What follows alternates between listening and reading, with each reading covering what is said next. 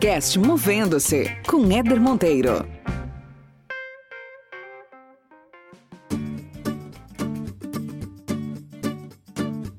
Tudo está mudando e rapidamente. Algumas atividades surgem, já outras estão desaparecendo. A diferença entre as habilidades que possuímos e as que precisamos desenvolver para trabalhar nesse novo cenário é uma das preocupações do nosso tempo. E para solucioná-la, será preciso investir a nossa energia no desenvolvimento dessas novas habilidades.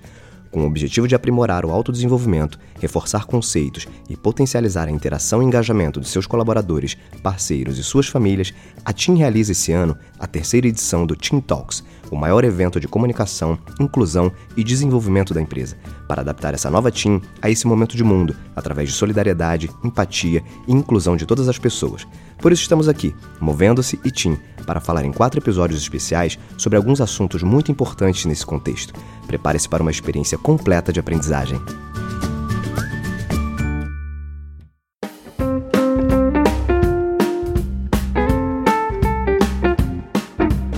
Muito bem, muito bem, começando mais um episódio especial Team Talks para a gente falar de coisas relevantes, importantes nesse contexto de mundo que a gente está vivendo aqui. No episódio anterior, a gente falou sobre a importância do aprimoramento de habilidade ou o upskilling. E agora a gente vai falar, vai passar por algumas dessas habilidades que são consideradas como fundamentais daqui para frente, nesse período pós-pandemia. E eu vou dividir com você aqui oito habilidades profissionais que provavelmente vão ter uma demanda muito alta nesse mundo pós-coronavírus, pós-pandemia. A primeira delas é adaptabilidade e flexibilidade. Gente, uma coisa é muito certa: a forma como as empresas operam e trabalham vai mudar naturalmente. O mundo já estava mudando de forma muito rápida, mas a pandemia acelerou isso. Ou seja, aqueles empregos para a vida toda não existem mais, vão deixar de existir. Alguém que vai ter sucesso nesse mundo pós-coronavírus vai precisar ser capaz de se adaptar a locais de trabalho em constante evolução, a mudanças que acontecem naturalmente dentro dos ambientes organizacionais e vão ter que ter a capacidade de buscar atualização e renovação continuamente dessas suas habilidades. Segunda habilidade: conhecimento de tecnologia. Uma das melhores maneiras para a gente se preparar para esse mundo novo que está surgindo é, sem dúvida, adquirir habilidades tecnológicas. A pandemia está acelerando demais as transformações digitais nas empresas, está todo mundo tentando se tornar mais resiliente a essas crises, essas interrupções no futuro. E a realidade é que a tecnologia, como a inteligência artificial, big data, internet das coisas, é, que mais? Realidade virtual, realidade aumentada, robótica, elas vão tornar as empresas mais resistentes a futuras pandemias, por exemplo. E qualquer pessoa que possa ajudar as empresas a explorar essas tecnologias vão estar, sem dúvida, numa posição privilegiada. Então, independente da tua área de atuação, você precisa estar confortável com essas ferramentas de tecnologia e precisa ser capaz de trabalhar com elas também de forma eficaz. Terceira habilidade: criatividade e inovação. Gente, vimos aí durante o ano de 2020, esse ano maluco, a importância da criatividade e inovação. Você vê quantos exemplos de negócio, quantas empresas que foram capazes de descobrir maneiras diferentes de fornecer seus serviços, seus produtos. Gente que nunca tinha trabalhado de forma virtual, de forma online, com delivery. Todo mundo passou a se adaptar das formas mais variadas e criativas possíveis. Nesse mundo pós-pandemia, a gente vai precisar da engenhosidade humana para inventar, para sonhar com novos produtos, novas maneiras de se trabalhar e a criatividade humana vai ser essencial. E ó, não tem inteligência artificial que substitua isso. Quarta habilidade: interpretação de dados. Esse é considerado como combustível da quarta revolução industrial. Os dados, sem dúvida, são um ativo essencial para todas as empresas.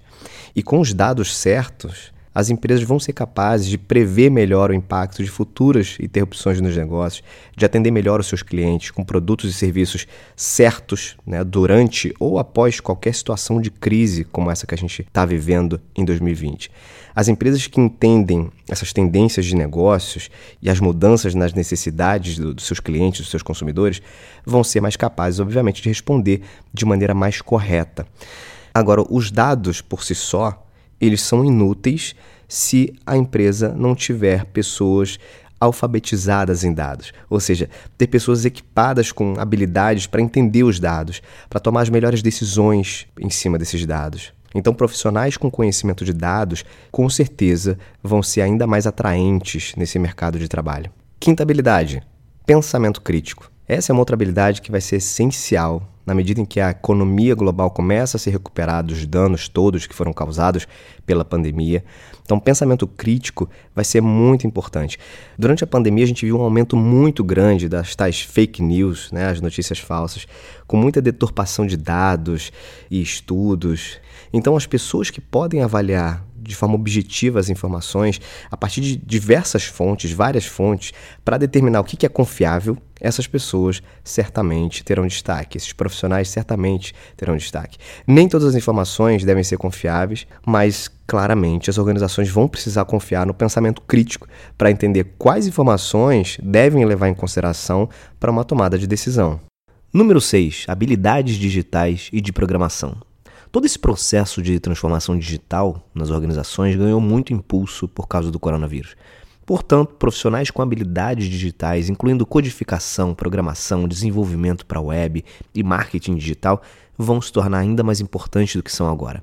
Pessoas que podem manter o negócio digital funcionando e prosperando durante crises econômicas ou pandemia, que tornam naturalmente os negócios pessoais impossíveis ou menos eficientes, esses tipos de profissional, sem dúvida, vão estar na lista de contratações quase que obrigatórias.